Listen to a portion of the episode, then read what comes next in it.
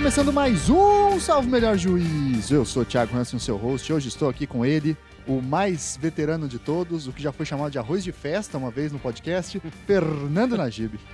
Olá, Thiago. Olá, ouvintes. Muito bem, Najib aqui contribuindo para uma discussão diferente, teórica, que a gente vai ter hoje com um ilustre convidado que já fazia bastante tempo que a gente tentava fazer essa gravação, marcava, desmarcava, marcava, desmarcava. Acho que dois anos depois conseguimos finalmente concretizar. Tenho aqui a honra de receber Thiago Gagliano. Tudo bem, Thiago? Tudo bem, Thiago. Tudo bem, ouvinte? É um prazer estar por aqui. Muito bem. Thiago, por favor. É, além de meu xará, é, se apresenta para o nosso ouvinte, fala um pouquinho o que, que você faz, sua área de atuação, sua área de pesquisa, qual a sua relação com o tema de hoje. Beleza, então é o seguinte, eu. Meu nome é Thiago Gagliano, então, e eu sou carioca, vim aqui pro, pro Paraná depois de um, um tempinho em Minas Gerais como procurador da Fazenda Nacional. E aí foi aprovado no concurso para uma estrutura estadual aqui no Paraná em 2000 e, 2004, 2005. Assumi em 2005. Desde então estou aqui exercendo a judicatura e no ambiente acadêmico, eu fui fiz o mestrado aqui na PUC do Paraná, o, o doutorado na Federal, né, onde eu conheci você e, e muito legais as discussões, os debates que nós tínhamos. Me lembro do Tiago na aula da Vera, da Vera Caran lá, é, falando dos federalistas. Bem é, legal, é verdade, né? Seminário é, viu? Bem legal. E daí então tenho é, cada vez mais tentado explorar um pouquinho, pesquisar um pouquinho mais a temática da teoria da decisão judicial, que é interessante sob o ponto de vista teórico para mim e também serve muito para o meu dia a dia prático. Né? Legal, muito bem, muito bem. Então, o, o Tiago, vai ser interessante a gente conversar com ele, porque sendo juiz, ele talvez seja a pessoa que na prática tem mais relação e mais intimidade com esse tema de hoje, que é o tema da argumentação jurídica, sobre a teoria da decisão também. Em outras palavras, qual é o processo de racionalização da tomada de decisão no Poder Judiciário e como ele se relaciona com o direito, tá certo? Antes da gente passar para nossa vinhetinha sonora, recadinho de sempre, curta a página do Salve Melhor Juízo lá no Facebook, siga a gente gente no Twitter e no Instagram e não deixe de contribuir com o Padrim. A partir de um real por mês você ajuda o nosso projeto, tá certo? Vamos lá então para o nosso papo.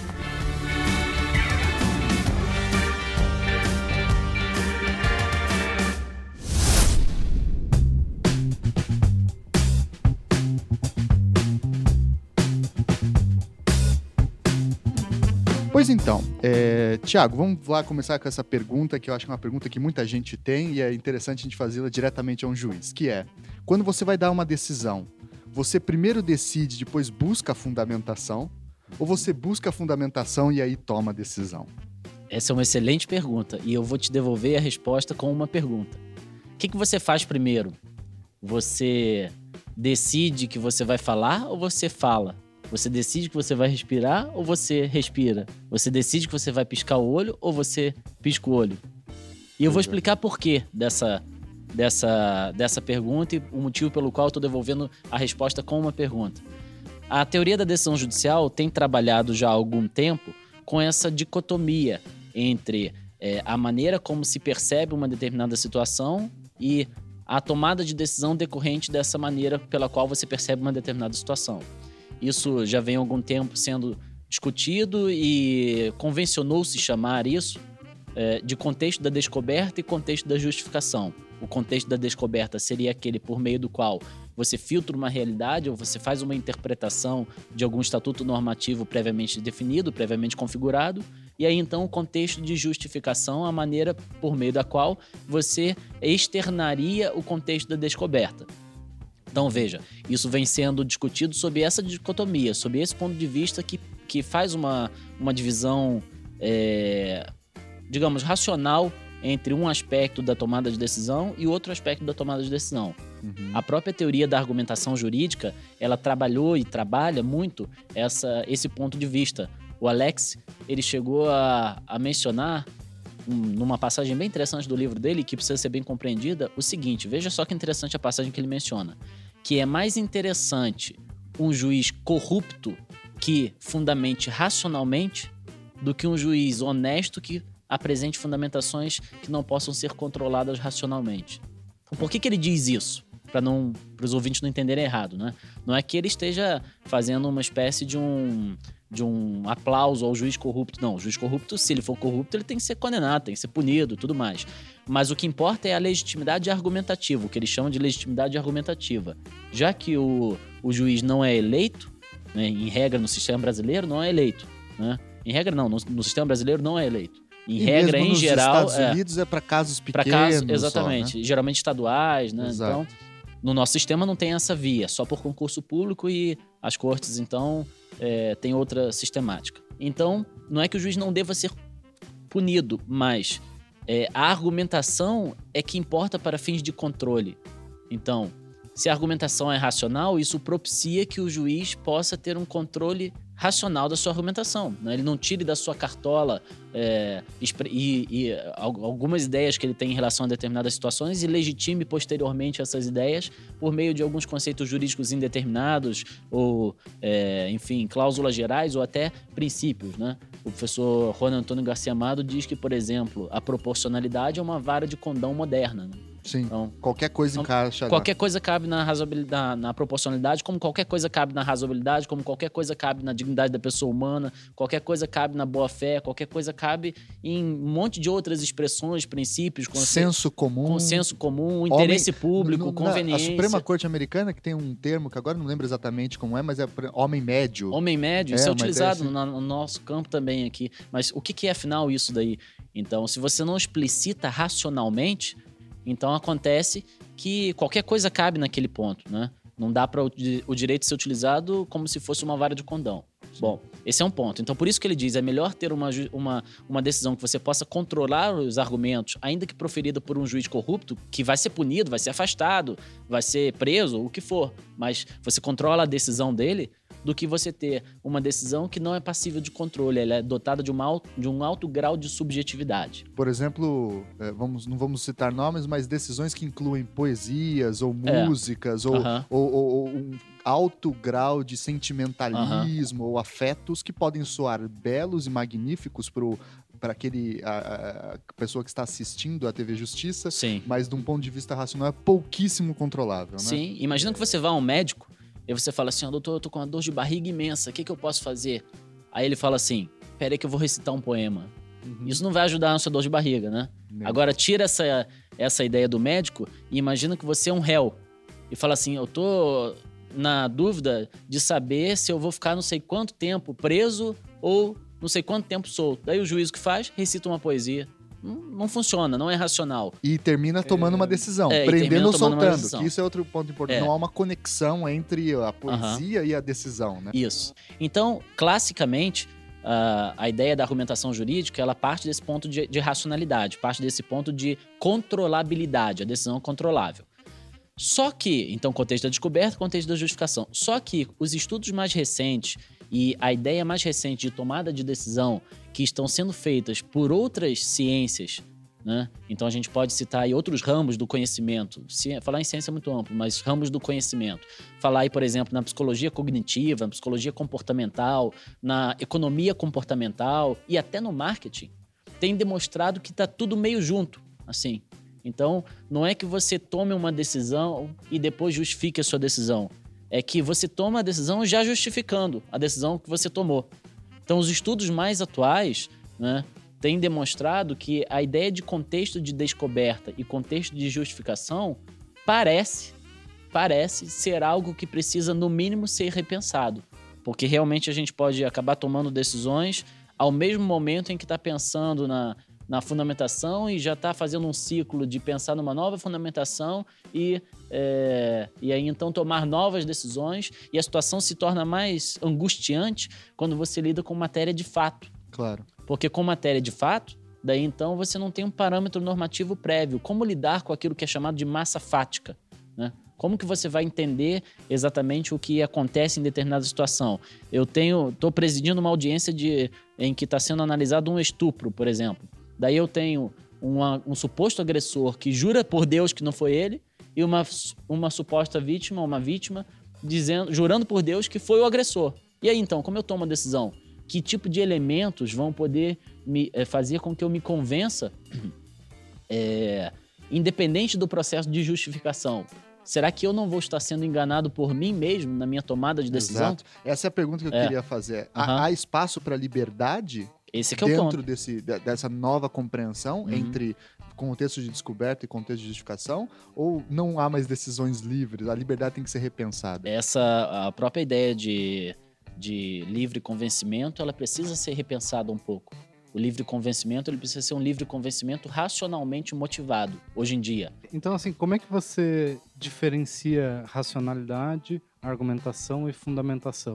né? Será que se você é, consegue aplicar a racionalidade, você necessariamente chega a Uhum. uma fundamentação?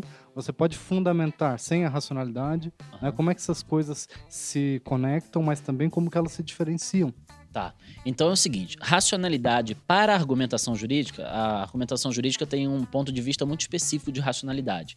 A racionalidade para a argumentação jurídica, ela é sinônimo de controle, sinônimo de controlabilidade. Tá. Por quê? Por um alguém externo. Por alguém externo. Pela audiência. Pela audiência, pelos atores processuais, pela sociedade, por todos aqueles destinatários daquela o que decisão. pressupõe comunicabilidade, Exatamente. inteligibilidade. Isso. Inclusive, esses são os pressupostos mesmo, principalmente o pressuposto da inteligibilidade argumentativa. Você precisa ser entendido. E para ser entendido, você precisa demonstrar o que você está querendo demonstrar. Precisa Nosso- ser claro. Precisa ser claro.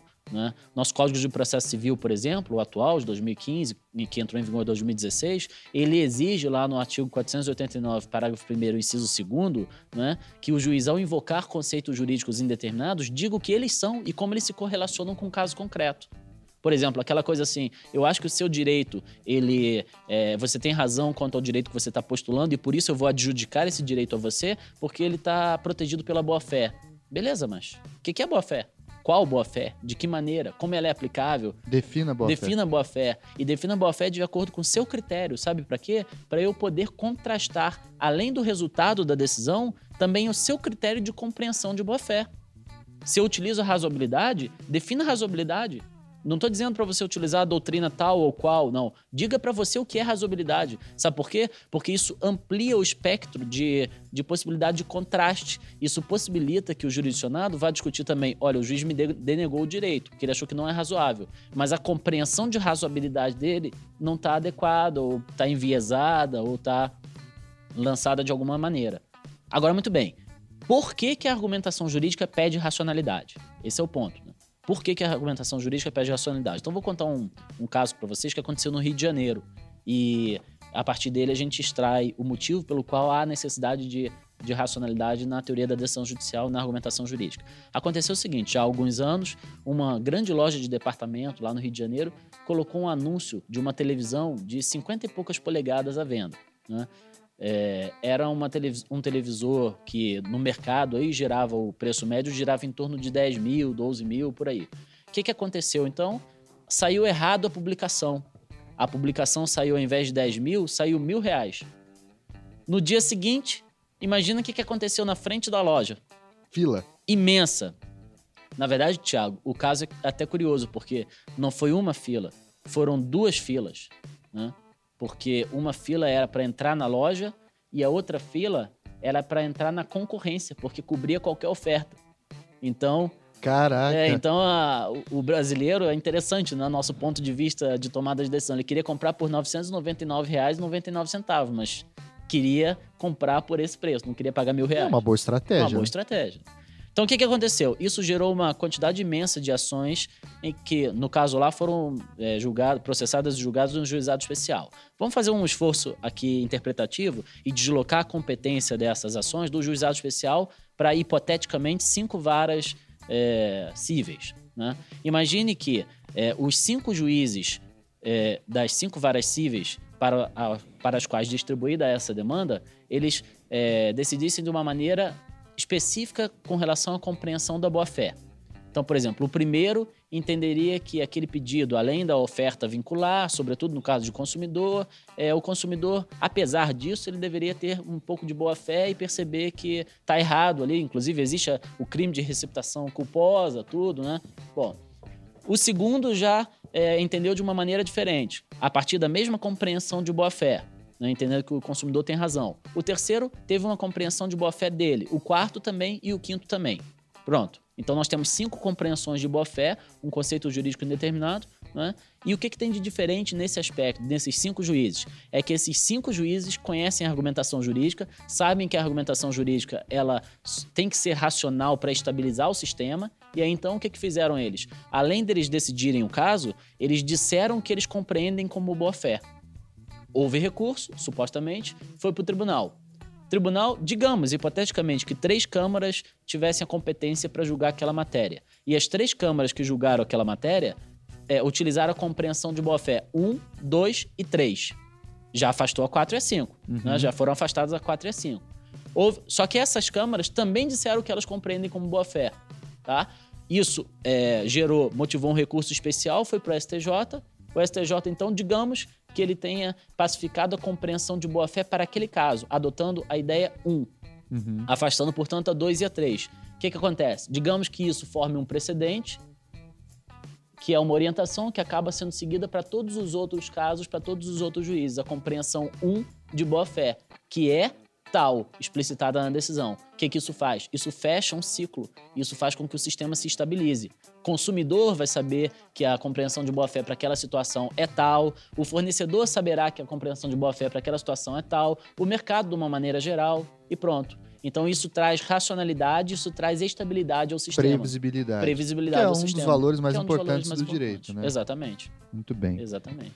É, eu queria pensar também com dentro disso que você falou, a gente entra numa discussão muito importante, que é a relação entre justificação e argumentação jurídica é, e democracia. Uhum. Como você disse, os juízes não são eleitos, eles entram por concurso público, eles têm o dever de fundamentar suas decisões, até para que o próprio público possa controlar as decisões dos juízes e, eventualmente, exercer valores democráticos contra o judiciário, fazer protestos, etc., contra uma determinada decisão. Né?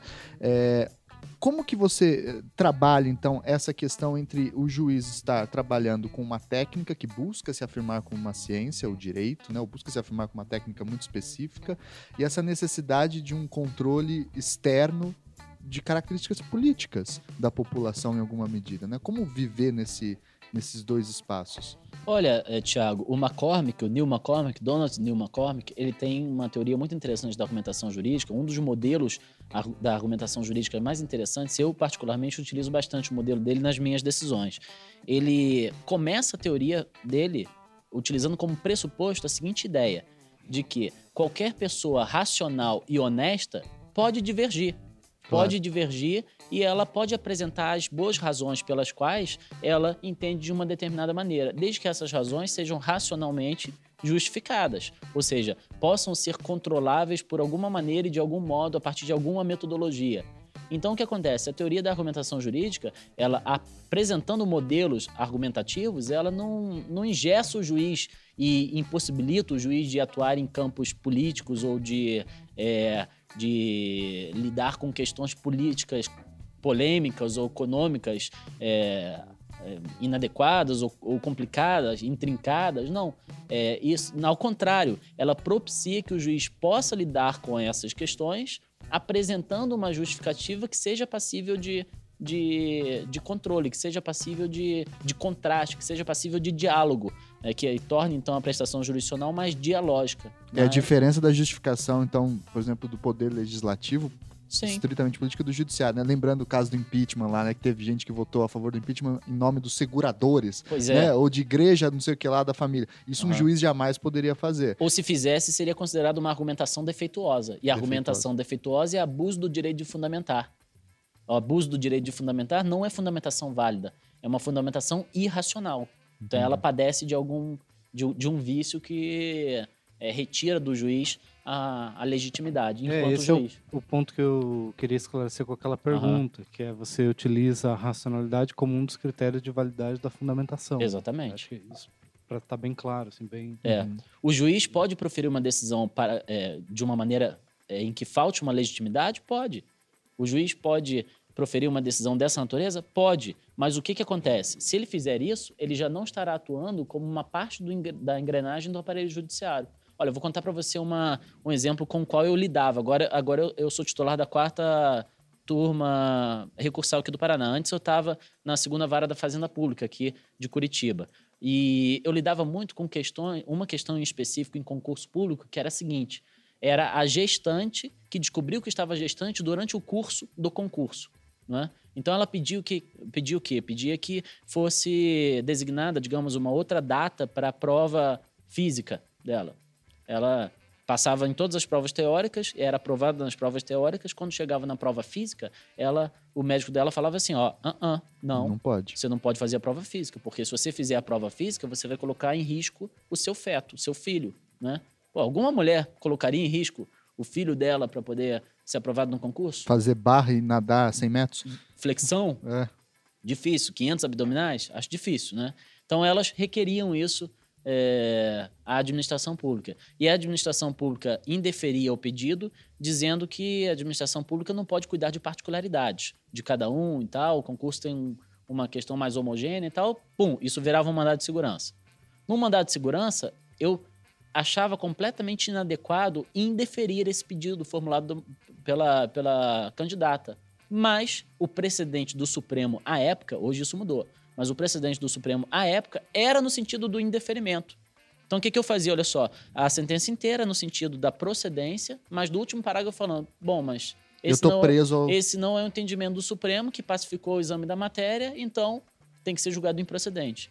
Então o que, que acontece? Se eu fizesse, se eu julgasse procedente, eu estaria dando a minha opinião pessoal, mas eu não estaria atuando de uma maneira argumentativamente legitimado, porque existe um, um requisito que me, que me impõe a, a improcedência nesse caso. Na, na argumentação jurídica, a gente chama isso de imparcialidade argumentativa. Uhum. Isso é um ponto muito importante, porque aí você separa a racionalidade da, funda da fundamentação do caso em si e a racionalidade inserida em um sistema judicial racional. Eu lembro muito da ideia, isso pra mim é de- demonstração daquela ideia do Kant, do uso público da razão e uso privado da razão, Aham. né? No espaço público você pode pensar o que você quiser. Então você, Tiago, como intelectual, professor de direito, teórico do direito, pode falar o que você quiser, você pode falar que o Código Civil é inconstitucional, se você quiser, que você é totalmente contrário a determinada coisa, mas na hora da decisão que você está no uso privado da razão, que diz que você está a- a- exercendo uma função pública, você se vê coagido a seguir um sistema maior que você, uma estrutura, uma hierarquia. E assim que visa a estabilidade. E que o objetivo é estabilidade. a estabilidade. Olha, Tiago, um dado curioso. É, logo após a- o início da vigência do Código de Defesa do Consumidor, foi a época em que os juros fica- bancários ficaram mais caros.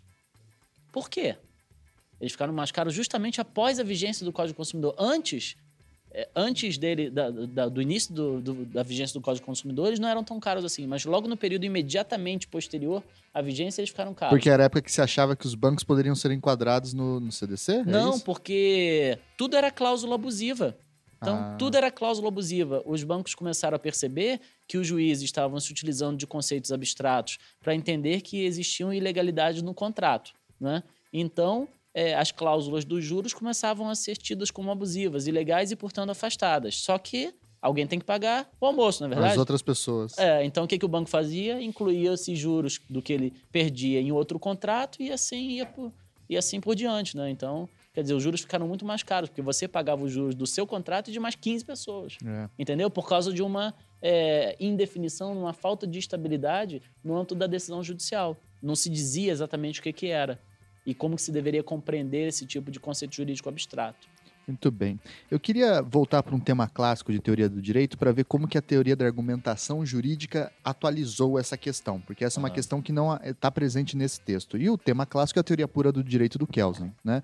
O Kelsen faz aquela importantíssima divisão entre duas coisas. Uma coisa é ciência do direito, outra coisa é o direito. A ciência do direito tem que ser pura, a ciência do direito tem que ser imparcial, a ciência do direito tem que ser descritiva. O direito, por sua vez, sendo produto da vontade humana, das sociedades, da política, etc., ele é impuro, ele é cheio de valores, ele é cheio de cultura, de moral, etc. Então, o que o cientista faz é tentar analisar externamente aquele fenômeno impuro e fazer uma descrição pura daquele fenômeno impuro. E aí ele chega no seu famosíssimo oitavo capítulo da teoria pura do direito, sobre a interpretação jurídica, em que ele vai dizer basicamente o seguinte: o cientista do direito, o teórico do direito, ele é capaz de mostrar um- uma moldura de possíveis soluções para um caso concreto. Mas o juiz, no momento da sua decisão, na hora que ele escolhe uma daquelas opções, ou até uma fora da moldura, eventualmente, esse momento de escolha é sempre uma escolha de vontade. Uma escolha política, mas aqui política no bom sentido, né? Não partidária, vontade. como um ato de vontade. Sim. Como que a teoria da argumentação jurídica tentou conectar ou resolver esse fosso que o Kelsen vê entre ciência do direito e prática jurídica? Ela consegue criar uma ponte entre esses dois campos? Ela consegue criar uma ponte a partir de modelos argumentativos e a Ótimo. partir de técnicas decisórias argumentativas. Então, é, o que, que a argumentação jurídica fez? Ela criou o que se chama de tipologia de casos. E essa tipologia de casos, ela nos apresenta alguns casos interessantes e a partir desses casos, desses modelos de, desses modelos de caso, ela apresenta técnicas argumentativas que poderiam fazer frente a essas dificuldades. Então, vou explicar um pouquinho como é que isso funciona. A gente está acostumado no direito a lidar é, com, sobretudo porque Dworkin teve uma, uma grande receptividade no direito é, brasileiro, então a gente está acostumado a lidar com aquela dicotomia entre casos fáceis e casos difíceis, né? Para o ouvinte que eventualmente não está familiarizado com o tema, casos fáceis seriam aqueles casos é, em que você poderia decidir com base num modelo dedutivo, num modelo silogístico, num silogismo judiciário, digamos, né? Que é uma adaptação do silogismo aristotélico para o âmbito do direito. Premissa maior, premissa, Premissa- menor. É, no direito, isso no, no, na- no campo aristotélico, no- da lógica clássica. No campo do direito seria premissa normativa, premissa fática e conclusão. O que é uma construção, né? Sim. Então, esse, esse modelo já é um modelo problemático, porque é, a premissa normativa é complicada de você definir, né? É, a premissa fática, igualmente. A conclusão muitas vezes é derrotada e há problemas, inclusive, na relação de implicação entre a premissa normativa e a premissa fática. Então, mas é, casos geralmente que são de aplicação de incidência de uma, de uma regrinha a uma determinada situação, então o sujeito lá não pagou o aluguel. Pronto, esse é um caso elencado como fácil. O sujeito não pagou aluguel. Qual a premissa de fato? Não pagou aluguel. Qual a premissa normativa? Tinha lá o contrato que previa o pagamento do aluguel, então a conclusão é que ele ou terá que pagar o aluguel ou será despejado. Enfim, esses casos são tidos como fáceis. E casos difíceis, essa é a dicotomia clássica. No caso difícil, então, é, você não teria uma resposta a priorística e você teria que trabalhar com técnicas principiológicas de resolução, né? Que poderia gerar várias respostas diferentes para o mesmo caso. para o mesmo caso. De acordo com a ver- todas verdadeiramente justificáveis. todas né? verdadeiramente justificáveis, todas verdadeiramente adequadas para uma determinada situação, embora o Dworkin sustente que não, que existe uma única resposta correta na leitura dele para casos de natureza difícil. Mas a argumentação jurídica percebeu que essa dicotomia, essa divisão clássica entre casos fáceis e casos difíceis, ela se tornou insuficiente para lidar com a realidade de conflitos apresentados na sociedade. Nós temos situações muito mais complicadas e que não, possam, não podem ser necessariamente classificadas ou em um ou em outra situação. Então, outras, outros, outros casos, outras espécies começaram a surgir. E eu faço referência a algumas aqui bem interessantes. Por exemplo, eh, no caso fácil, há uma variante, há uma variação de casos fáceis com consequências difíceis.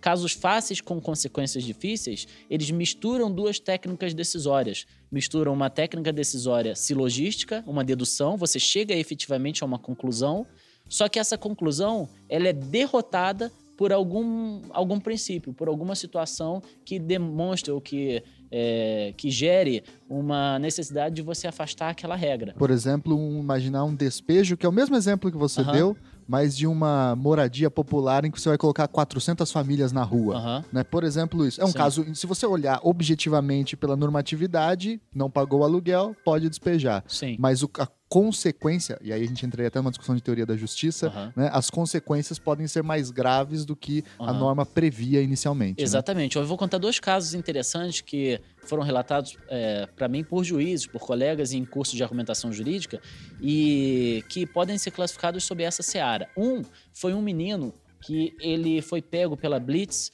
com, com álcool na boca. Daí ele sustentou lá, foi preso e artigo 306, o, o, o carro apreendido tudo mais, todas aquelas consequências que a gente conhece, né? É, Só que o que, que tinha acontecido, Thiago? Tinha acontecido o seguinte: ele não ingeriu nada de bebida alcoólica. A única coisa que aconteceu foi que ele passou a noite inteira beijando a namorada dele de um mês. Eles estavam comemorando um mês de namoro. Ela bebeu, ele era o motorista da rodada e ela, ele só ficou beijando ela durante a noite inteira. Só que ele tava com álcool na boca, tava com álcool na boca. Só que ele não ingeriu absolutamente nada de bebida alcoólica.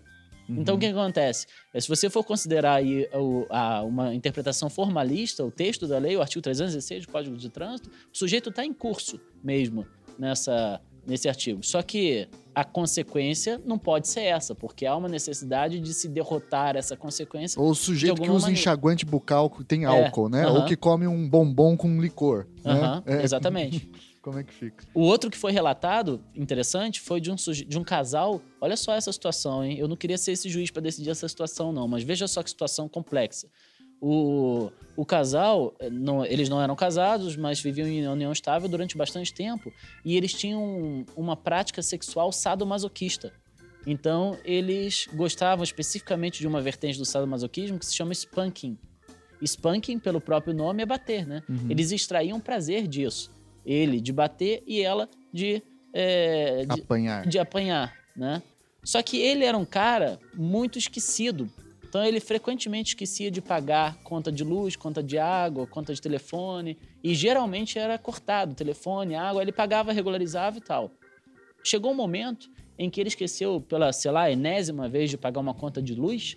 Foi cortada a luz dele, a mulher ficou brava, foi à delegacia, pessoas leigas, né? Ela foi à delegacia e disse: Olha só, eu vim aqui denunciar uma agressão. Eu tô sendo agredida e há muito tempo. Olha só minhas cicatrizes. E de fato ela tinha cicatrizes, porque eles já estavam há muito tempo utilizando essa prática sexual. E aí, como é que você resolve um caso desse? O juiz que me contou essa história estava na fase de recebimento da denúncia. né? Você poderia é, sair por uma tangente, né? questão processual, falar em dúbio pro sociedade, tal, vou receber para depois ver no mérito. Mas enfrentando a questão mesmo, E a mulher confirmava que ela, ela tinha essa prática. sim. Só que, como eu falei, pessoa leiga. Ela achava que fosse uma maneira, a delegacia, a polícia, fosse De uma... pressionar para ele pagar a pressionar conta. para ele pagar a conta. Ou seja, entendeu? ela usou o sistema de justiça para tentar uma outra É. coisa e aí gerou um E aí gerou essa efeito. situação. Então, quer dizer, o que, que você faz? Sob o ponto de vista da aplicação da lei, ele a agrediu? Ele a agrediu. Mas a conclusão tem que ser essa? Ou você derrota essa conclusão por algum motivo? Uhum. Esse é um caso fácil com consequência difícil, né? Mas, então, nós já temos, então, casos fáceis, casos fáceis com consequências difíceis, casos difíceis. A doutrina ainda a doutrina específica, a literatura especializada da argumentação jurídica ainda apresenta uma, uma um- outra, outra outras duas possibilidades, que são chamados casos trágicos. Os casos trágicos são aqueles para os quais nenhuma solução é boa, todas elas são ruins. O caso trágico por excelência é uma criança institucionalizada, por exemplo. A criança institucionalizada, abrigada, é ruim para todo mundo. Para a criança, para o Estado, para a família, para todo mundo.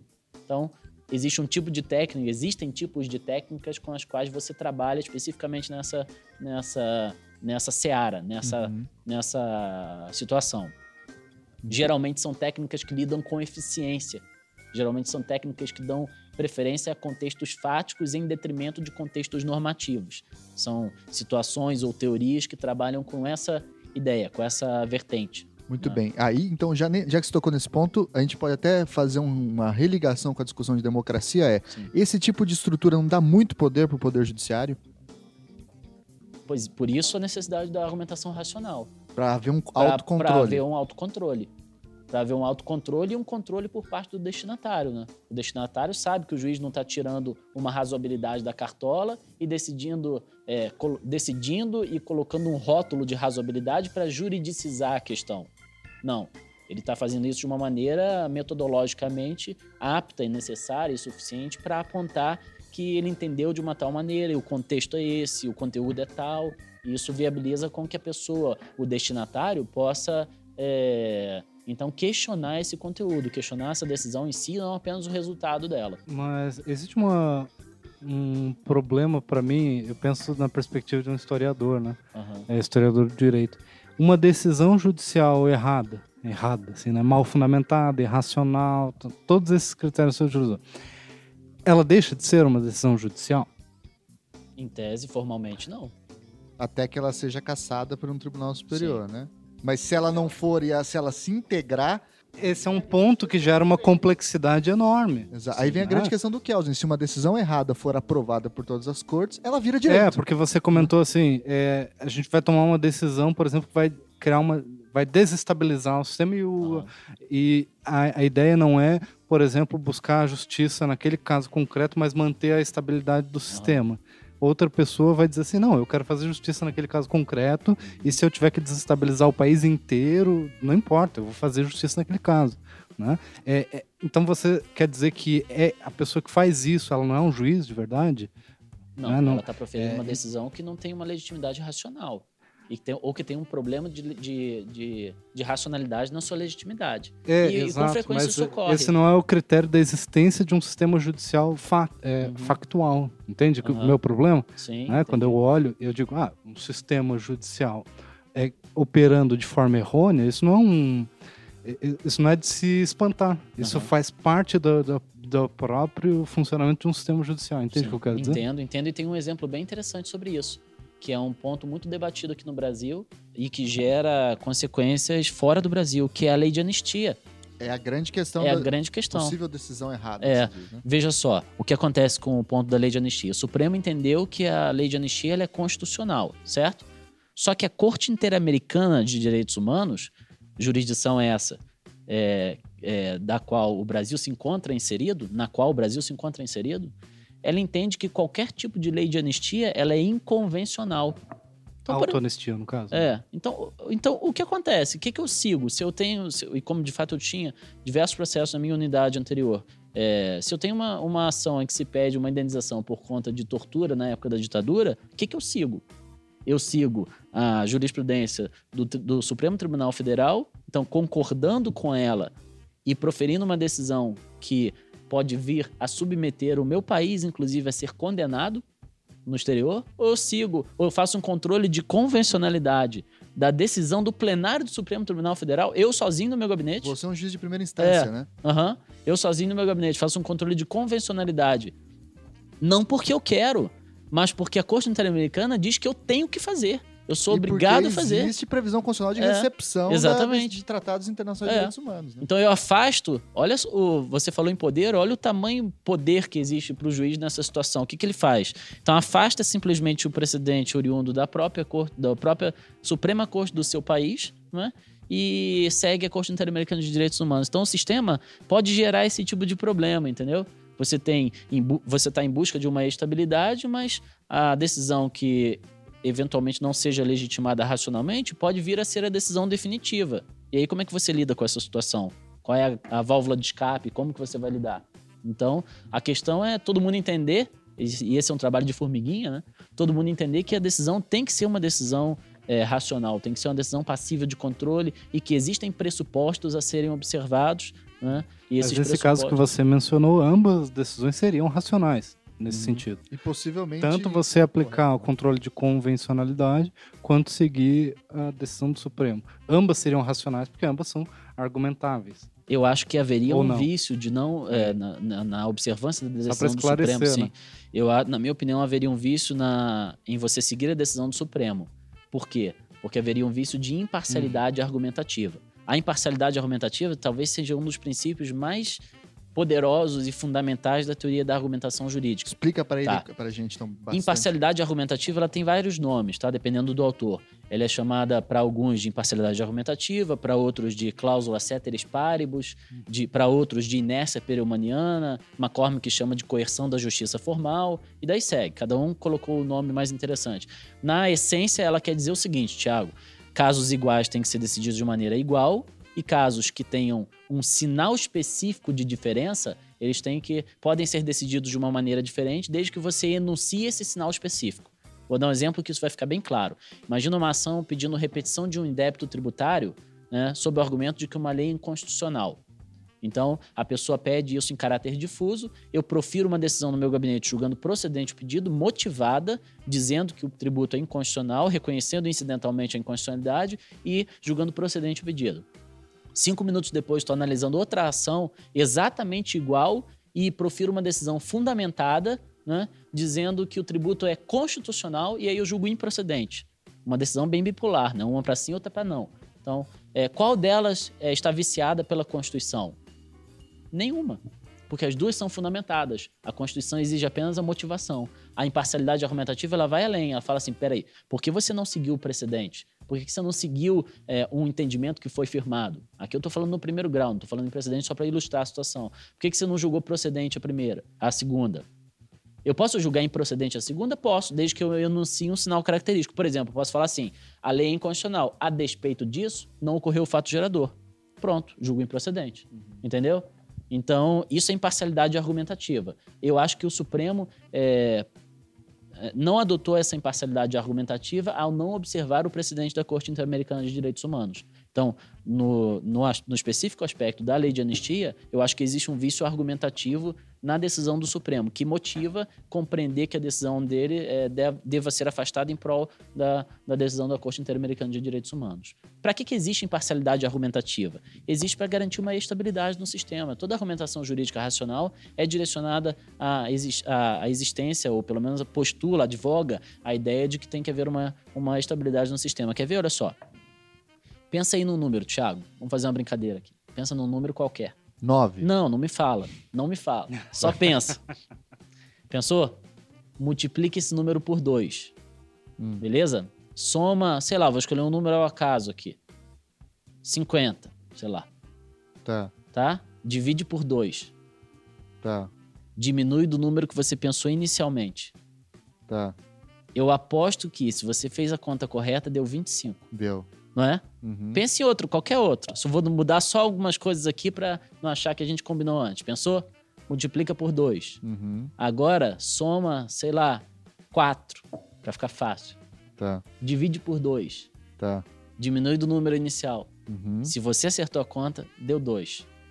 Não é? Sim. Eu vou acertar sempre. Por quê? Porque eu tenho uma metodologia para chegar nisso. Entendeu?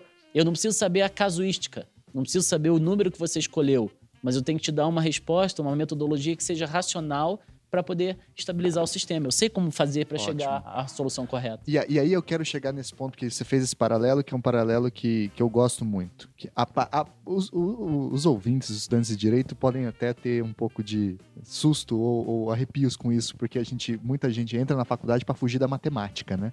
E, na verdade, existem mais paralelos entre a matemática e o direito do que as pessoas gostam de acreditar. Só lembrar do Leibniz, por exemplo, grande jurista e grande matemático. Ou Descartes, que é o grande matemático matemático doutor em direito, que é uma coisa que se esquece. Tarski né? também. É, ou Isaac Newton, que Sim. é o grande físico que era cobrador, era tipo meio fiscal da receita, né, na, na Inglaterra. Uhum. Então, enfim, é, é, eu queria fazer a, a questão é a seguinte: eu consigo entender a fundamentação e a argumentação da resolução de uma equação matemática, por exemplo. Porque você vai lá, resolve a, a, a equação na lousa, imagine você, ouvinte, que sou professor de matemática, e quando ele está resolvendo uma equação na lousa, ele está mostrando a fundamentação da resposta, ele está argumentando por que, que aquela equação X é tanto. Né?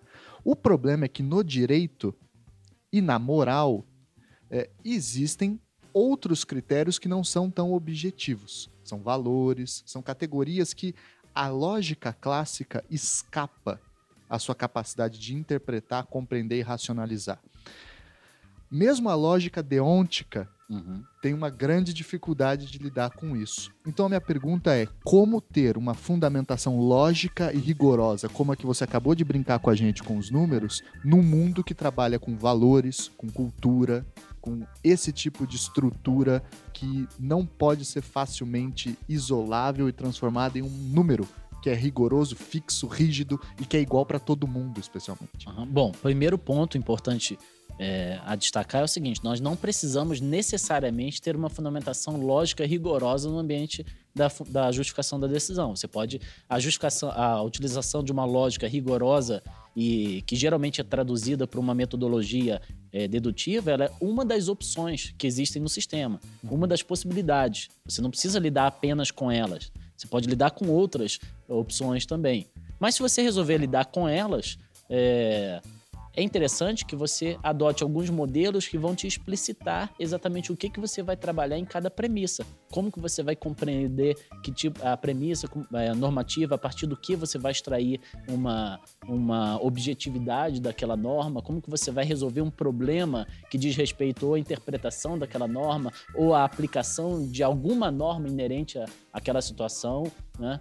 E depois, trabalhando com a premissa de fato, como você vai compreender o fato? Hoje em dia, Tiago, a compreensão de fato, que aliás, diga-se de passagem, ela é baseada em um juízo de indução, não é uhum. baseada num juízo de dedução. E qual a diferença Sim. disso? É que a compreensão de fato, é, ela não, não tenta extrair uma certeza, Ela sabe que ela não, não alcançará uma certeza. O que se extrai com o juízo indutivo é uma probabilidade maior. A certeza é de juízos dedutivos. É, a certeza, em tese, é de juízos dedutivos, né? Então A implica B, deu-se B, então A. Obviamente, não tem como. Né? Porque na lógica aristotélica era assim, era o termo médio, né? O que estava entre uma premissa maior e uma premissa menor. No direito, a gente utiliza isso para tentar chegar à conclusão da incidência de uma premissa de, de uma premissa normativa numa premissa de fato. A, que é a premissa normativa, implica B, que é o fato, deu-se B, deu-se o fato, então A.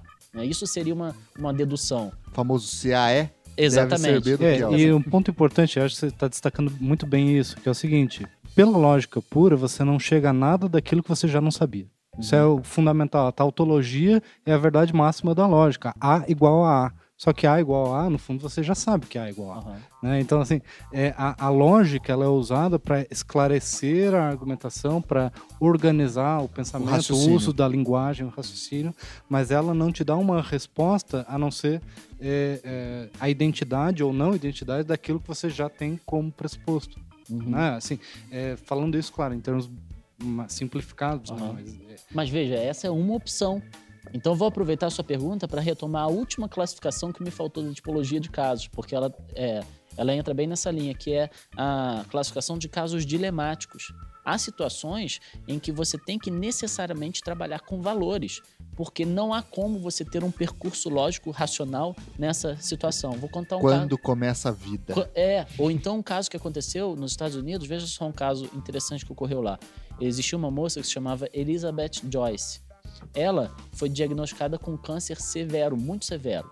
E aí ela fez todo um tratamento de quimioterapia, radioterapia para tentar convalescer disso. E de fato ela acabou entrando num período de remissão do câncer. Ela entrou nesse período de remissão e de repente ela descobriu que ela estava grávida. Quando ela descobriu que ela estava grávida, então ela conversou com o oncologista dela que falou assim: olha, o negócio é o seguinte, você vai ter que tomar uma decisão, porque a gravidez aí é incompatível com o tratamento do câncer. E vale ressaltar que o câncer voltou, eh, teve uma recidiva assim extremamente agressiva. Então ela precisava iniciar imediatamente o tratamento. Ou bem ela iniciava o tratamento e isso geraria um aborto, ou bem o contrário, ela gestaria a filha dela e praticamente ela estava ali Morreria isso, após o morreria nascimento. após o nascimento, que foi o que aconteceu. A opção dela, a tomada de decisão dela foi nesse sentido, no sentido de que ela eh, teria manteria a gestação e no final da gestação, paciência, a filha nasceria, ela e de fato aconteceu isso. Ela viveu umas duas semanas depois que a filha nasceu e depois ela faleceu. Então, veja só, esse é o tipo de caso dilemático. Por que, que ele é classificado como dilemático? Porque você tem dois princípios de igual estatura, direito à vida dela ou da criança, discutidos no pano de fundo da, da casuística. Então, quer dizer, como é que você resolve isso sob o ponto de vista lógico? É inviável, porque os dois princípios são discutidos naquela É situação. aquele famoso caso que até aparece num filme, né? É, não lembro exatamente qual que é o filme, mas é, Escolha de Sofia? é que é o soldado nazista que chega pra, pra mãe judia de duas Aham. crianças e fala: você vai ter que escolher um dos filhos. É, a escolha de Sofia. É. aham. Um filme excelente que foi, inclusive, feito pela. é, estrelado pela Meryl Streep. Uhum. Bem legal, bem bacana. Tem um livro também, né? Óbvio. Então, esse tipo de caso não demanda um percurso lógico racional, porque você tem que trabalhar com outras técnicas. Tem que trabalhar, por exemplo, com o que você falou, de técnicas que incluam valores no ambiente da tomada de decisão. Só que, atenção, não é pelo fato de se incluir valores no ambiente da tomada de decisão que a, de- a decisão deixa de ser racional. A racionalidade não é sinônimo de você é, quantificar uma determinada solução ou é, tornar a decisão produto de uma equação, digamos. Não, você pode lidar com valores, pode lidar com conceitos abstratos, só que a questão é como você vai posicionar isso num panorama de justificação racional. Como que você vai colocar isso numa, na decisão para que a sua decisão não seja simplesmente fruto de uma, de uma, Vontade de pessoal. uma vontade pessoal. Em outras palavras, no âmbito do direito, a racionalidade não é sinônimo de neutralidade axiológica. Você está trabalhando com a ideia de racionalidade eh, material ou substantiva, para usar termos weberianos. Abraço para os weberianos. Isso aí. E quem são, para o nosso ouvinte conhecer mais ou menos o campo, os atores ou os autores também, é, que vão tentar pensar formas de argumentação de valores jurídico, nós poderíamos dizer, ou, ou de racionalidade material é, para o pensamento da decisão jurídica? Então, nós temos é, gerações de teorias da decisão judicial, gerações de teorias da argumentação jurídica. Né? Talvez uma primeira geração esteja lá com, com Turing, Stephen Turing, é, McCormick, é, Alex, o próprio Alex também. Então, até tem uma, uma que é anos 50, anos 60. Isso que eu ia falar, uma coincidência histórica bem interessante. O Alex e o McCormick, eles é, desenvolveram a teoria deles no mesmo ano, e a, que foi 58. E a teoria deles é, tem, é, tem uma, uma particularidade, que é um, um, um, ponto da teoria deles que diz respeito à, à justificação interna, é chamada justificação interna para um, e para o outro é chamada justificação de primeira ordem, né? ou, ou por dedução. Ou seja, eles pensaram a mesma coisa no mesmo ano, perdão, aqui só uma retificação, 58 foi o Turing, o McCormick e o Alex um pouquinho depois.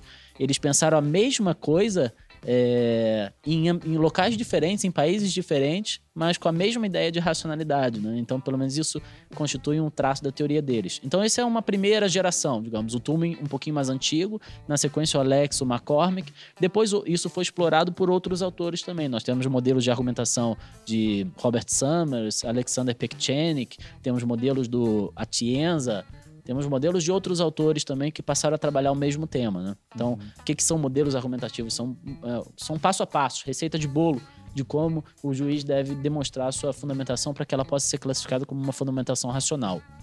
Hoje em dia, Tiago, essa ideia ela de modelos argumentativos, ela é bem vigente, bem interessante, bem aplicada, ou deveria até ser mais aplicada. Eu, por exemplo, nas minhas sentenças, coloco sempre o modelo argumentativo que eu, que eu utilizo. Geralmente eu utilizo mais uma McCormick, mas então quando eu utilizo uma McCormick, eu coloco lá qual é a premissa normativa, qual é a premissa fática, qual é a conclusão.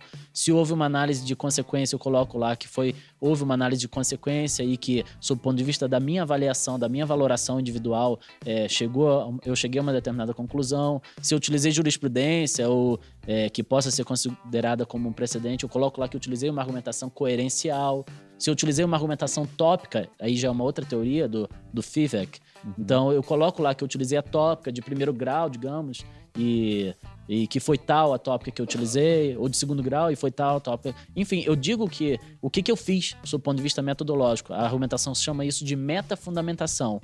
Eu, eu demonstro a metafundamentação, porque aí a pessoa pode discordar do que for da minha decisão mas não pode dizer que minha decisão não é fundamentada. Não, não, não é justificada. Justificada. Não é, Exato. não é um produ é produto de arbítrio. Não pode dizer. Pô, tô dizendo até a metodologia que eu utilizei, entendeu? Então existem vários modelos. Hoje em dia eles se encontram muito vigentes, só que há uma virada, dá para dizer até emotiva no âmbito da argumentação jurídica hoje em dia. Aliás, há uma virada emotiva em, em todos os âmbitos hoje em dia. Tem um, um recente livro de um cientista social cientista político espanhol chamado Manuel Arias Maldonado. Não sei se você já teve a oportunidade de ler, mas fica aí a dica para os ouvintes e para quem se interessar pelo assunto. Chama Demo, A Democracia Sentimental. Então, ele demonstra nesse livro que nós estamos vivendo uma etapa em que a racionalidade cedeu passo para a, emo, emoção, para a emotividade. E a partir disso, ele, e ele. O legal é que ele é um cientista político, então ele faz isso com arco muito maior do que se fosse um jurista escrevendo, né? Então ele dá alguns exemplos que são muito interessantes, tanto na área jurídica, sociológica, antropológica, até na área do turismo. Veja que interessante. Repare só, olha para o nosso entorno e veja como até o turismo se tornou um turismo emocional. Minha filha de 15 anos pediu de, de presente de 15 anos visitar Auschwitz, por exemplo. Pô, isso está acontecendo. Ele, ele menciona por que, que as pessoas estão visitando locais em que ocorreram grandes é, grandes uh, tragédias, catástrofes. Por quê? Porque elas querem reviver aquilo sob o ponto de vista emocional. Uhum. E no direito, especificamente, e ele relata isso também, nós estamos tendo uma virada emotiva muito forte na tomada de decisão. Veja só os últimos ganhadores do prêmio Nobel e o que, que eles trabalharam, né? Em últimos, digo assim, num, num, arco um pouquinho maior. 2002, o cara que ganhou o prêmio Nobel foi o Daniel Kahneman, que é um psicólogo. E o que, que ele trabalhou? Um sistema de tomada de decisões naquele livro Rápido e Devagar. Então, é um sistema de tomada de decisões. O vencedor do ano passado, 2018, foi o Nobel da, da, da Nobel economia, da, da, Economia, né? É, o Nobel da Economia. Foi o Richard Thaler, né? Que venceu com o livro Nudge dele, dele do, do Kesterstein, uhum. né? Que, ou seja, um modelo de tomada de decisão baseada num modelo de economia comportamental. Então, quer dizer, o que está acontecendo? Esses modelos argumentativos estão tendo que conversar um pouco com outras ramificações teóricas. Estão tendo que conversar um pouquinho também com a psicologia cognitiva, com a economia comportamental e até com aspectos do marketing, para poder entender como é que funciona o processo de tomada de decisão. Por isso eu volto para aquela primeira pergunta sua do início do programa. Dá para a gente dizer realmente que a gente decide e depois fundamenta? Hoje em dia já não dá mais. Já estamos em dúvida. Hoje em nesse dia a gente já está com tudo meio imbricado, tudo meio imbricado, tudo meio correlacionado e já a separação já não é tão é, acentuada ou tão clara é, assim com relação ao processo decisório.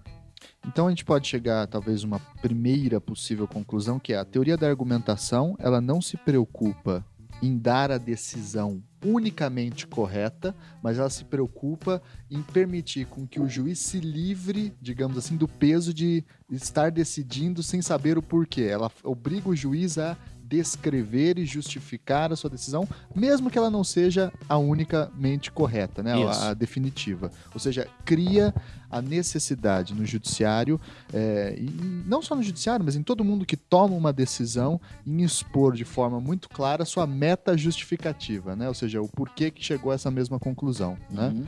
O meu receio é que isso vire um eterno que é, agora você tem que justificar a sua meta justificativa também. Qual, Aham. qual é o limite desse processo? Em outras palavras, né? Quando você aponta que você utilizou uma metodologia em particular, Não, é uma até escolha. o pressuposto lógico é que ex- existiria uma outra metodologia e com aquela outra metodologia chegaria-se a um outro resultado. Uhum. Né? Portanto, você precisaria de uma meta metodologia para decidir qual metodologia utilizar. Aham. E depois E a aí- meta, meta, assim- metodologia. Por, por conseguinte, né? Que é o mesmo problema na filosofia da metafísica e da meta-metafísica. Tem Uhum. todo um outro problema filosófico que é, é a busca por uma fundamentação. E a gente né? sabe onde Que é isso uma- acaba, né? Na teologia. Esse é meu medo. Não, é, o- é no fundamentalismo, ou então no Também. fundacionismo. Né? E aí.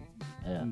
E o Pronto, desarme essa também- O argumento do regresso ao infinito do fundacionismo. Né? Exato. É, então, o que, que A gente acontece? já está entrando em teoria do conhecimento. Né? Sim, É pra- epistemologia. Epistemologia dura, né? Epistemologia geral. A resposta seria mais kantiana, de um limite do numen e do fenômeno? Como que a teoria da argumentação trabalha? A teoria ideia? da argumentação. Tra... Bom, primeiro um detalhe, né? É, Lembra do McCormick? Pessoas honestas e razoáveis podem divergir. Então a gente não precisa extrair de um modelo um modelo certo. Extrair de um modelo dizendo que aquele modelo é o modelo correto, afastando todos os demais, é, significaria dizer que você parte um- da existência de uma resposta correta. Uhum. né? Então, ah, com relação à ideia de que, bom, se eu adotar outro modelo metodológico, será que eu chego a uma outra solução e ela é igualmente correta? E como é que eles competem? Não, não competem. Tudo bem se você adotar outro modelo metodológico e chegar a outra solução. Não tem problema nenhum. Ambos são racionais. Né? Por isso que você está se aproximando aí, né? O, o pressuposto dessa fala é o comunitarismo. Porque, no fundo, é, você- o fundamento é a própria comunidade, o conjunto Sim. de valores em algum momento específico daquela história e tal. Você não vai transcender uma realidade de uma determinada comunidade. Me corrija se caso você Não não, sei se é estivesse tanto indo nessa, direção, mas eu, é, eu vejo para mim muito clara essa Aham. conexão. É, não sei se comunitarismo ou a própria estrutura institucional É. de autoavaliação das decisões, né? É que se você poder- partir da ideia de comunitarismo, você parte da ideia de uma teoria deontológica, né? De Uhum. você é, atribuir um valor àquele método argumentativo, quando de repente há autores que sustentam que você não precisa ter valores. Tem um modelo argumentativo do John Hart Ely que é interessante, ele equipara o juiz a um árbitro de futebol. Então ele fala o seguinte: o modelo correto é deixar o que ele chama de instâncias democráticas agirem. E o juiz atua O apenas jogo como- rolar. o jogo rolar. O juiz atua apenas como árbitro. E ele atua como árbitro quando houver uma falta. E não é qualquer falta. Falta grave. É, e, e E mesmo. que não atrapalhe um dos que, se É. for na be- beira do Isso. e que não gere é. vantagem. É. O juiz tem que ter a percepção também disso. Peraí, foi uma falta, mas gerou vantagem. Então, quer dizer, deixa o jogo rolar ainda assim. E esse é um modelo classificado como procedimental. Não é um modelo deontológico. Então, eu tenho a preocupação de, é, um pouco, de, de repente, o ouvinte o, é, te- ter a ideia de que essa ideia está pegada a uma teoria deontológica, como o comunitarismo, como, sei lá, o utilitarismo, e achar que é, a teoria da argumentação postula valores. Não, Ela não obriga Não. uma teoria da justiça. na verdade, ela trabalha com uma tônica um pouco diferenciada, Tiago. Ele trabalha com uma tônica de, de carga argumentativa. Então, assim, o que, que é a carga argumentativa? A carga argumentativa é aquilo que o juiz tem que se desincumbir. digamos. Há situações em que o próprio sistema ele propicia o que se chama de descarga argumentativa. Quer ver? Imagina a seguinte situação, ó. Eu estou decidindo um caso que diz respeito à responsabilidade civil do Estado, tá? Primeira coisa que eu vou colocar na minha decisão, o que, que é? O artigo 37, parágrafo 6 da Constituição, não é verdade? Uhum. Por quê? Porque o artigo 37, parágrafo 6 da Constituição me propicia uma descarga argumentativa. Ele é a carga argumentativa. Ele resolve. É, eu poderia começar diferente a minha decisão? Poderia. Eu poderia fazer assim, olha. Houve uma época em que os reis não eram responsáveis pelos seus atos. The king do not wrong, não é isso? Depois isso evoluiu, criou-se uma administração e, e eu contar toda a história que chegaria hoje, desembocaria no- na percepção que nós temos hoje, que está materializada pelo 37 parágrafo 6 entendeu? Para que, que eu preciso atrair para mim a carga argumentativa disso? Se o artigo já funciona como descarga argumentativa, entendeu? A argumentação trabalha com essa ideia. Por que, que eu vou é, é, entender de uma maneira diversa um precedente se o precedente resolve o problema? Ele já é a descarga argumentativa. Ah, não, peraí, aquele caso tem uma especificidade. Então tá. Então eu tenho a carga argumentativa de enunciar a especificidade daquele caso para poder me apartar do precedente. Então a argumentação não trabalha com uma ideia deontológica ou procedimental. O modelo argumentativo trabalha mais com a ideia de carga argumentativa. Onde o juiz tem mais carga argumentativa? Quando ele tiver que se desincumbir de demonstrar eh, que existe alguma peculiaridade naquele caso ou que ele tem que construir uma solução que seja racional para aquela situação. Por exemplo, se eu invoco uma razoabilidade, eu tenho altíssima carga argumentativa, porque eu tenho que dizer o que é razoabilidade, como ela se aplica naquela situação. Se eu invoco, aí vem o ápice da, da, da carga argumentativa, se eu invoco valores, valores. Princípio da dignidade da pessoa humana. É, aí então a minha carga argumentativa é altíssima. Olha, eu me lembro do caso, um dos casos, né, dos quatro, que o Supremo julgou a constitucionalidade da prisão em segunda instância, né? é, depois da decisão de segunda instância, o voto especificamente do ministro Luiz Roberto Barroso, ele terminou o voto dele dizendo assim: e tem mais. é, ninguém pode querer deixar o seu país pior para os seus filhos. Foi o finalzinho do voto dele. Tá no YouTube, isso quem quiser assistir pode assistir lá. Olha a carga argumentativa imensa que ele, trouxe, coloca. que ele trouxe para si. E né? não resolve, né? Entendeu o problema? Então Uhum. a argumentação jurídica diz assim: é, a distribuição de argumentos racionais parte de uma ideia de carga argumentativa. Se você não se desincumbe disso, sua argumentação é defeituosa. Se a sua argumentação é defeituosa, você abusou do direito de fundamentar. Abusou do direito de fundamentar significa que você atuou como uma pessoa que está dando uma opinião ali. Pode fazer? Pode, mas é uma pessoa dando uma opinião. Não é uma pessoa posicionada numa engrenagem estatal que tem a possibilidade de decidir uma situação ali. Entendeu? Me parece que tem um quê de ética de responsabilidade, assim, na argumentação Sim. jurídica, né? É, é, é, há uma exigência moral, quase, é, parece, né? Da justificação e da demonstração explícita dos seus argumentos, né? Isso também me lembrou uma outra coisa, que é até uma coisa que o Najib estava estudando, a gente estava conversando um pouquinho uns tempos atrás, e eu queria saber se tem algum paralelo, alguma proximidade entre as teorias da argumentação e o pragmatismo. O jeito como se olha também o fenômeno do conhecimento, da verdade, é, porque é- há espaço para verdade na teoria da argumentação. Como que ela trabalha essa questão? Bom, primeiro, aonde que ela tá, né? Então, o que o acontece? que é a É, verdade o que é e como ela verdade, está. onde ela está, como é que funciona isso? Bom, você vai trabalhar questões de verdade quando você trabalhar, sobretudo, questões de fato, principalmente, né? E as questões de fato, relembrando aqui, trabalham com indução e, no máximo, abdução. Então, não trabalham com dedução. Qual é a diferença disso? A dedução postula certeza. Uma coisa decorre da outra necessariamente. A indução e a abdução não postulam certeza, postulam probabilidades. Na indução, você parte de algumas pistas e universaliza uma situação que você entenda que se configurou, e na abdução, você busca soluções prováveis. O direito, quando trabalha com fato, né, é, ele trabalha sempre com essa ideia. Seria impossível, absolutamente impossível, você reconstruir uma, você, é, reconstruir uma realidade de uma maneira absolutamente fidedigna à, da maneira como ocorreu. Nem se você estivesse no local enquanto a realidade está se passando. Uhum. Porque Porque, isso- você é um, um sujeito É. que está vendo uma parte da realidade. E né? você está fazendo a sua leitura, que Sim. pode ser uma leitura enviesada. Uhum. né? Pode ser uma leitura enviesada. E o outro do seu lado pode estar fazendo uma outra leitura que também pode ser uma leitura enviesada, correta sob o ponto de vista dele. E o que é mais grave, né? Mais grave não, o que é mais interessante. Você vai ter 100% de certeza. E ele também. terá 100% de certeza do que você viu e do que ele viu também. Só que as certezas não coincidem. Então, onde está o problema da verdade? O problema da verdade está nessas situações fáticas. E como que elas se, é, se, se correlacionam com o direito? Sobretudo quando nós temos situações para as quais nós temos que definir o, que, que aconteceu para chegar a uma determinada solução. Então, de novo, aquela situação lá. O sujeito alega que não foi ele que estuprou. A moça alega que foi, que foi estuprada por ele. E aí? Como é que se resolve essa situação? Como que você lê essa situação? Com base em que metodologia?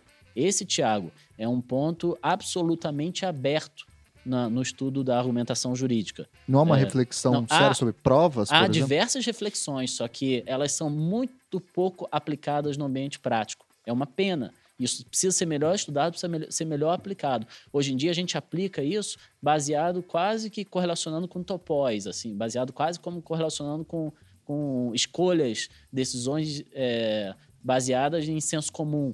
Então, por exemplo, o juiz que se vê diante dessa situação que eu acabei de narrar, do, do possível estupro, ele vai fazer o quê? Ele vai olhar para a jurisprudência do STJ, que já previamente definiu a situação, falando que se dá é, prevalência à palavra da vítima, ou melhor, ela deve ter um especial realce, um especial, é, é, uma especial consideração, e aí então provavelmente ele vai decidir um determinado sentido considerando a jurisprudência do STJ. Mas se você perguntar para ele com qual modelo ele se ele, se, ele lidou para poder chegar a uma conclusão a respeito do que da reconstrução fática, ele não vai saber te dizer. Sim. Ele não vai saber te Não, dizer. e na verdade esse exemplo que você deu é um típico exemplo do cara que quer se livrar do pepino, né? É. E aí ele se apoia numa tradição para não ter que en- enfrentar o problemão, né? Sim, mas mesmo que, na verdade, não é nem uma questão de, digamos, de preguiça, mas como não, que não ele de vai fazer- preguiça, mas é de, de, de É. falta de o que fazer. É, É um- Como é que ele vai fazer? Com que tipo de modelos ele vai lidar, entendeu? Sim. E existem modelos para isso? Existem, e não poucos. Existem diversos modelos, mas eles estão no direito? Não estão.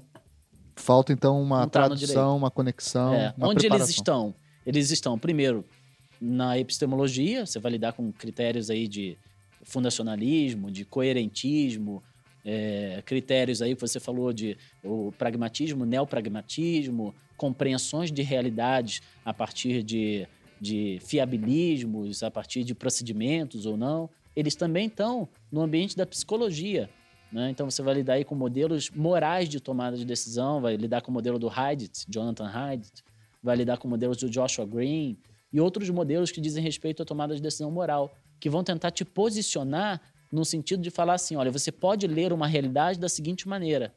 Isso custa muito pra gente, sobretudo por conta da nossa matriz teórica, né? Que é um positivismo metodológico, é aquela coisa assim, aquela racionalidade, aquela, sabe, a consciência, né? Você tem que ter um- uma ciência envolvida Uhum. na, na tomada de decisão. Então, nosso modelo é esse, é um pouco mais fulcrado, assim, mais lastreado, mais baseado em, em um quadradinho, uma solução depois da outra, uma racionalidade sistêmica Silogismo. um silogismo. Então, custa para a gente entender que a gente precisa buscar em outras ciências, em outros ramos, alguma solução para uma questão como essa. No direito, a gente acaba não buscando, então as soluções acabam ficando canhestras, assim, acabam ficando meio, meio é, tópicas, meio baseadas num lugar comum. É, uma das coisas que você trouxe para a discussão, que vem da influência da economia comportamental, da psicologia cognitiva, é um, uma das um dos principais avanços nesse tipo de debate é a ideia de que nós, seres humanos, não temos completamente consciência dos fundamentos das nossas próprias decisões. Quando você escolhe a marca A ou a marca B, geralmente não é um processo completamente racional e consciente, mas tem a ver com vários elementos que você não controla, mas a pessoa do marketing que fez a embalagem amarela ou vermelha ou com letras tais ou tais, ou fez uma determinada propaganda, controla. Em outras palavras, né? Tem pessoas que estão se dedicando a criar vários fatores ou nudges, vários elementos que te direcionam para cá ou para lá, e você mesmo, que é o tomador de decisão, às vezes não está consciente da- de quais foram todos os elementos da tomada de decisão. Né? Então, frequentemente a gente olha é, uma pessoa, é, por exemplo, por que, que é, negros têm chances lá nos Estados Unidos, né, nas pesquisas que se faz, de ter uma condenação é, anos maior do que um, uma pessoa, num caso muito semelhante, é, uhum. quando é branco. Né? Então, a pessoa, ela acha que, muitas vezes o juiz, ele acha que está aplicando os critérios de forma completamente coerente, fundamentada, mas ela não tem consciência, muitas vezes, de que os próprios elementos é, psicológicos, de valores, de preconcepções, estão influenciando na sua decisão. Uhum. Né? Então, como que uma revisão metodológica da teoria da argumentação ajuda né, a, a, a, fazer esse processo de autocrítica e de conscientização racional das suas próprias decisões? É a volta do conhece-te a ti mesmo. O, a argumentação trabalha com isso sobre, sobre, é, sobre o rótulo, sobre o título de desvio cognitivo. E o desvio cognitivo é perniciosíssimo. Por quê? Veja bem, se eu adoto um modelo teórico positivista, eu estou baseando as minhas decisões não, em determinados princípios, né? Legislador racional, teoria da fonte social e tal, com as suas limitações, uhum. não é isso? Se eu adoto um modelo comunitarista, igual. Se eu adoto, se eu adoto um modelo, é, não sei, libertário, igual. Então eu tenho as limitações teóricas. Mas que tal se eu mesmo estou me enganando. E eu 100% estou me enganando, eu tenho certeza absoluta do que eu estou querendo decidir. Então, é, se eu, essa é a pior situação, porque você não está adotando um modelo e você está sendo enganado por você mesmo sem você perceber que é enganado. Então, o que, que a argumentação jurídica tem sugerido? Especificamente a teoria da decisão judicial. Né? Tem, decidi, tem sugerido aí. O primeiro ponto é você trazer à luz os desvios, os, é, os problemas que existem né? Os bias. Os, é. Os vieses. Os vieses, né? Então, por exemplo, um que ocorre muito frequentemente, é muito fácil de evitar, mas precisa vir à luz, é o chamado efeito flash. O efeito flash é o seguinte: você olha para aquela testemunha, ela tá mal vestida, ela tá largada na cadeira, isso já te, te convenceu. Pronto. Aí você vai trabalhar com tudo, você vai trabalhar mentalmente aquela massa fática que vier do depoimento da testemunha de uma tal maneira. De uma tal maneira. Ou você olhou para aquela testemunha, ela parece a sua vozinha que fazia biscoito para você. Hum, pronto. Já era. Já era. Já criou uma empatia e você já vai acreditar nela de uma, de uma maneira é, diferente, né? Vai, vai acreditar muito mais, vai, vai inclusive vai lutar mentalmente para acreditar, para se convencer do que ela está falando. Isso é chamado efeito flash. É um dos vícios mais corriqueiros, mais fáceis de evitar. Basta que você saiba como é que eles são, de que maneira eles ocorrem. Tome consciência né? que ele existe. E né? sim. Outra coisa, você pergunta para o juiz assim: qual é o seu perfil? Qual a maneira com a qual você lida com você mesmo, por exemplo, numa tomada de decisão? Como é que você senta? Como é que você se porta? Que tipo de perguntas você faz? Né? É, o juiz não vai, não vai saber te responder. Sabe por quê? Porque isso não é oriundo da ciência do direito. O nosso Código de Processo Civil, por exemplo, assim como o penal, ele dá orientações restritivas. Não faça a pergunta tal, não é, a pessoa tal não pode depor, você não pode perguntar tal coisa, mas ele não diz assim o que fazer, como fazer, de que pergunte tal coisa, por exemplo. Uhum. Né? Ou essa questão tem que ser abordada da seguinte maneira, por exemplo. Né? Só para dar um exemplo claro no, no, na situação do, do, possível estupro também. Então, a primeira coisa que o juiz pergunta para a vítima é: Isso aconteceu? Né? As técnicas atuais de psicologia que trabalham esse tema trabalham uma coisa chamada entrevista cognitiva, em que a última coisa que se pergunta é o que aconteceu. Porque eh, geraria uma, uma interpretação é, Depois toda a narrativa fica é. conectada à primeira pergunta. Né? Reconhecimento né? de pessoas. Teve um juiz é, que um, num desses cursos que eu estava ministrando, ele contou a situação em que ele foi, a, a vítima não, reconheci, não conhecia o juiz, ele foi ali figurar entre as pessoas que estavam. É, foram apresentadas para a vítima, para a vítima reconhecer. E ele foi reconhecido, o juiz. Olha o juiz aí. foi Vai saber o que é. esse cara tava fazendo também, Thiago. Vai ver se pode ser uma estratégia do Coringa. Não, sujeito, sujeito, só que tem o seguinte, ele foi reconhecido em 70% dos casos. Então tá claro. muito fora do contexto, entendeu? Claro. Então, pra ver como é que a prova é falha. como é que. Então deixa eu fazer uma pergunta para você, pra gente resolver esse problemão das provas falhas, dos vícios e dos vieses. Que está no bias, cerne do direito, isso não é uma coisa cerne. marginal. Não, não, é o núcleo duro do direito. Exato. É a maioria das E é pouco abordado, porque é, É. fato, é Mas- pouco abordado. E, e pensando nisso, fazer uma pergunta pro excelentíssimo magistrado Tiago aqui à minha frente, que é: bora trocar o seu trabalho por inteligência artificial e robôs, então? Falando Pois sério, é. como é que você vê então esse processo de construção cada vez mais Aham. sofisticado? A gente não tá falando. Porque isso antes era pura ficção científica, né? Aham. Agora a gente tem algoritmos cada vez mais sofisticados que poderiam tomar decisões que, vamos dizer entre aspas, não cairiam tão facilmente, talvez, Aham. nesses vieses. Como você vê esse processo? Bom, primeiro você tem que lidar com essa situação sob o ponto de vista da persuasão e convencimento. Persuasão especificamente, porque há uma diferença entre persuasão e convencimento. Mas não vem ao caso agora. Mas sob o ponto de vista da persuasão. Então, é, eu vou contar o que já tem por aí afora no mundo. Né? Os americanos, eles é, desenvolveram... é, isso até saiu há pouco tempo na, na, na- numa reportagem bem interessante do, do site Wall. Não sei se a gente pode fazer menção aqui a algum coisa, mas... Paga nós, UOL! Ah, então, saiu aí no. Que, que era. que eram a existência de aplicativos chamados sex bots. Não sei se você já ouviu falar disso. E eles têm uma variedade de pelo menos uns 13 mil aplicativos de sex bots. Como é que funciona isso? Funciona assim, ouvi dizer, tá? Ouvi dizer aí, como é que funciona. É, Então, Um tio me, meu me me contaram, me contaram. Então você baixa o aplicativo e autoriza que o aplicativo ele é, entre em todas as suas contas, veja os seus e-mails, para quem você mandou e-mail, como é que foi o seu perfil, como é que é o seu perfil no Facebook, no Instagram, no LinkedIn, sei lá mais onde que existe aí.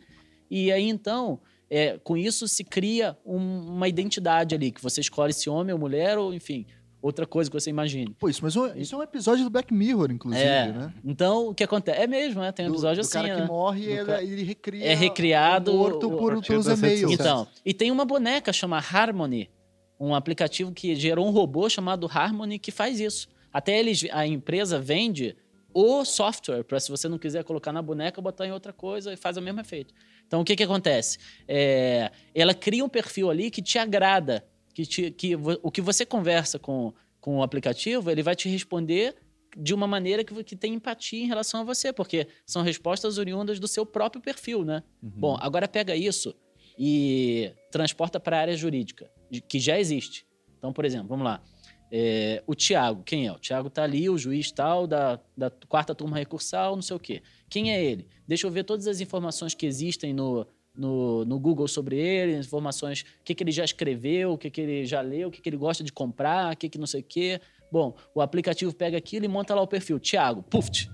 Aí imagina uma bolinha, assim, para quem tá ouvindo, não dá para ver, mas imagina uma bolinha com meu nome, Tiago, aí uma setinha dizendo assim no lado, busca apreensão, uma ação de busca e apreensão. Aí um monte de setinha do lado da ação de busca e apreensão com um monte de bolinhas grandes. Essas bolinhas grandes do lado da busca e apreensão são os argumentos que eu costumo utilizar nas ações de busca e apreensão. E aí, bolinhas menores, cada vez mais distantes do núcleo. Especificando É, cada vez mais. então, para que, que isso é feito? Isso é feito para que é, quem quiser li- lidar com o juiz tal possa saber, no caso tal, quais são os argumentos centrais que ele geralmente utiliza para fins de per- persuasão. Sim. Então, isso já é uma realidade, isso já existe. Você já tem como é, verificar quais são os argumentos centrais, digamos, sei lá, do ministro Marco Aurélio Melo no caso tal. Sim. Mas Então- isso é um mecanismo para ajudar, por exemplo, o advogado a persuadir melhor o. Exatamente. o- no- aí é, lembra até o episódio aí, um abraço para Alexandre Moraes da Roça, que gravou com a gente sobre teoria Aham. dos jogos, que ele até comenta esses, essas técnicas de persuasão e de uso de jogos aí Aham. para convencer. Mas a minha questão é o robô tomar decisão. Então, eu vou chegar lá. Daí o, o Alexandre mesmo, já que você mencionou ele, ele fez uma, um teste paralelo a isso, lá no- em uma unidade jurisdicional em Santa Catarina. O Alexandre é juiz em Santa Catarina, né? E ele alimentou um sistema no grupo que ele tem lá de inteligência artificial de direito e fez um, um piloto numa unidade, de maneira que o juiz, o- a, a decisão fosse proferida por esse, por esse software. E parece que, em alguns casos, nem o juiz percebeu que aquilo não tinha sido proferido por ele.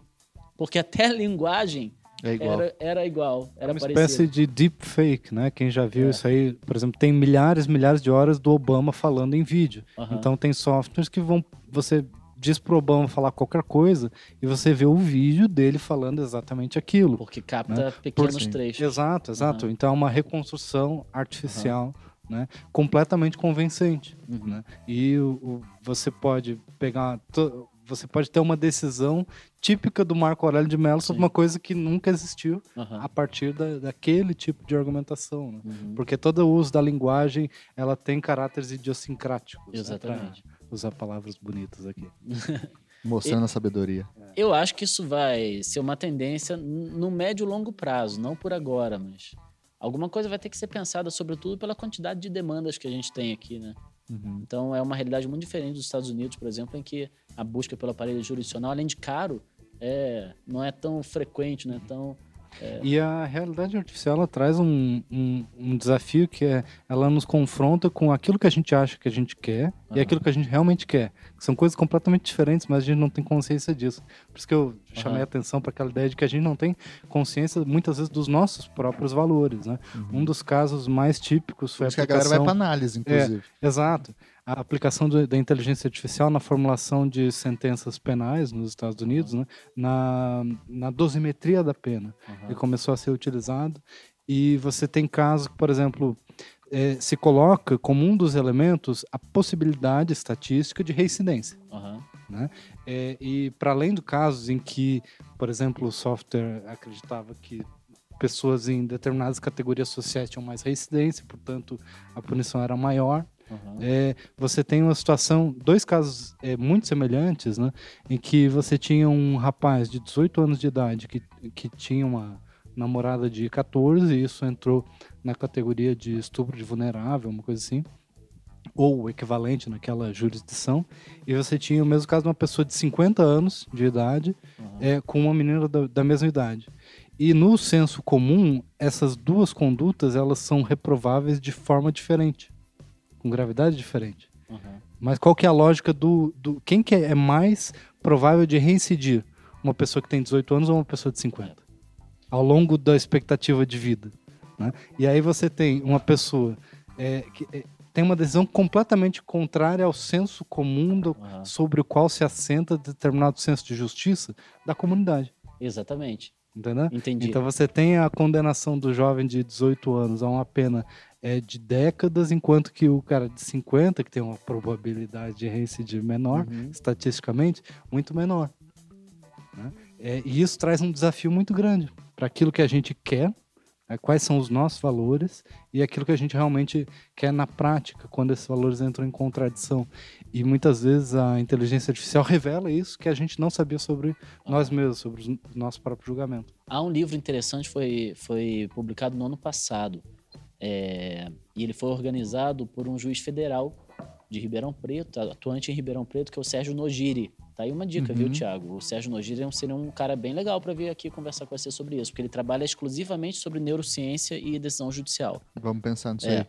E um dos textos nesse livro, ele pegou os principais autores que trabalham a neurociência e como isso poderia produzir impacto eh, no ambiente de tomada de decisões jurídicas, em especial judiciais. É, e ele traduziu, ele e o grupo dele, né, traduziu, eles traduziram os principais textos nesse ponto. Tem um texto em que ele trabalha justamente essa questão, porque o que está acontecendo? Nos Estados Unidos, a fixação da pena não é, não é necessariamente coincidente com o momento da condenação. Então, se condena, depois a pena é fixada na, na sequência, né? ou em outra audiência, ou no outro momento temporal. Entre esse lapso temporal, o que, que é feito? É feito um estudo individualizado para lidar com a questão da, da reincidência. Aquele cara condenado neste crime, qual é a probabilidade dele reincidir, de que maneira, para que isso seja decidido e manejado antes da fixação da pena. Porque às vezes não vale a pena aplicar uma pena é, tão severa para um, um cara que fez uma cagada, digamos assim, Isso. isolada. Só que vai- você vai ter parâmetros técnicos para decidir isso. Ou Isso. para um cara que, de acordo com a, a circunstância pessoal de vida dele, ele terá uma baixa possibilidade de reincidir. Uhum. Entendeu? Então, a- a- o manejo da pena, tanto para pouco ou para muito, ou pra- ela é feita previamente à, fixação, à sua fixação e posterior à condenação. E aí, claro, que o endereço de onde você mora, qual região, qual o É, seu outros status aspectos. econômico. Só que seu- individualiza ao extremo, pega os- o- a, a situação pessoal da pessoa, como ela viveu, é, como ela, qual a possibilidade. Então faz um estudo realmente muito bem feito, sob o ponto de vista da neurociência, para poder fixar a pena, dar a reprimenda estatal né, por aquela conduta que foi tida como ilícita. Uhum. Então, quer dizer, isso é interessantíssimo. Isso talvez pudesse ser pensado, até gestado aqui no Brasil. Que tal se, entre a condenação e a fixação da pena, houvesse a possibilidade de realmente individualizar aquela pena, né? Fazer, fazer O frente problema realmente... é como não reforçar vieses de novo. É. É, exato, porque a né? gente parte é, do ponto de vista de correlações que não necessariamente são relações de causa. Uma correlação não gera uma causa e efeito necessariamente, né? Então, por exemplo, assim, é, os jovens negros são estatisticamente é, ma- mais é, frequentemente presos do que jovens brancos Aham. né? É, mas isso é porque jovens negros são mais violentos do que jovens brancos? Essa relação, essa correlação, ela é uma causa, né? Ou existem vários outros fatores sociais que a gente não está considerando nesse momento de raciocínio é, que geram isso, né? Então, Sim. a relação de causa e efeito, ela não é cientificamente estabelecida a Exato. partir de, uma, de qualquer correlação. E aí eu volto Ela só para um- retomar a linha da pergunta central, que é, com os novos desenvolvimentos de algoritmos cada vez mais sofisticados, a gente pode começar a pensar em inteligências artificiais que consigam é, numerificar ou trabalhar com tantas e tantas e tantas variáveis Uhum. que a cabeça humana simplesmente é incapaz de fazê-lo. Então, é, eu fico, aí que eu volto para esse ponto. É, se nós tivermos um, um software que pode fazer esse tipo de cálculo, que uma cabeça humana jamais será capaz, deveríamos ele conceder o direito dele tomar decisões também? Uhum. Essa é uma pergunta em aberto, né? Que é uma pergunta mais ser- ética também do que jurídica, né? É, uma Talvez. pergunta em aberto. Eu acho que a realidade vai, vai se impor daqui a pouco, mostrando que isso vai acabar vai acontecendo em alguma situação e a gente vai ter que discutir a legitimidade disso. Uhum. Se é possível ou não, de que maneira isso possa vir. Substituir 100% não ocorrerá, Uhum. de certo.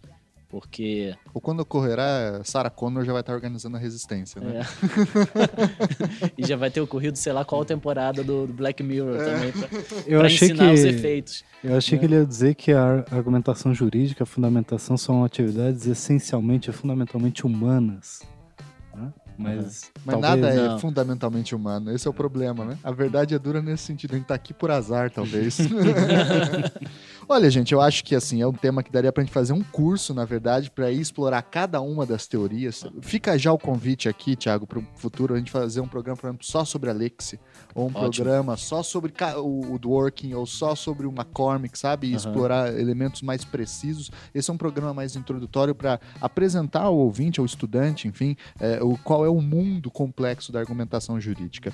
E aí a gente passa para nossa parte final do programa, que é a parte de sugestões de livros, indicações, textos, enfim, o que vocês acharem interessante. Eu vou fazer o, o- o jabá aqui para o nosso convidado. Fica a indicação do- da tese de doutorado do Tiago Gagliano, que é Lacunas Jurídicas e Direito, a função judicial estabilizadora da decisão jurídica, publicada pela editora Empório do Direito. Ele me deu aqui um de presente e vai também dar um de presente para o ouvinte. A gente vai fazer um sorteio aí no Instagram. Mais adiante vocês sabem como que é. Eu faço lá uma live e a gente faz o sorteio. Faço post, vocês curtem, comentam, etc.